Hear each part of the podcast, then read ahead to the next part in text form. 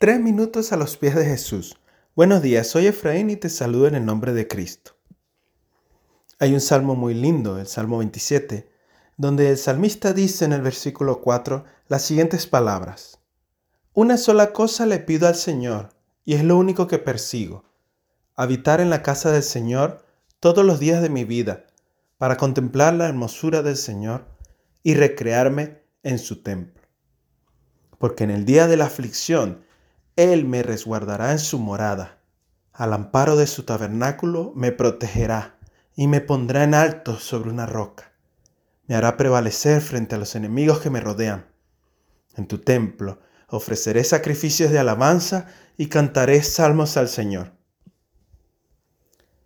Es un lenguaje muy poético donde el salmista nos muestra su deseo, su anhelo, su pasión por estar cerca de Dios, en su presencia. Recordemos que en esa época existía el templo, era el lugar al que se debía ir si se quería tener un encuentro con Dios.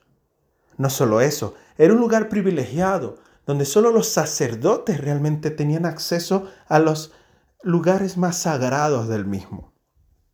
El salmista expresa el deseo de estar en un lugar que para él era casi imposible.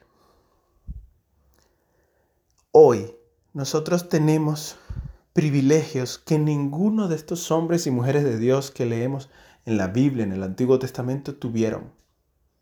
Nosotros hoy podemos acceder a Dios en cualquier momento y en cualquier lugar. Ya no existe un templo físico al que debamos ir si queremos encontrarnos con Dios, sino que nosotros hemos sido hechos templo y morada del Espíritu Santo. Es un privilegio que debemos disfrutar de forma práctica cada día.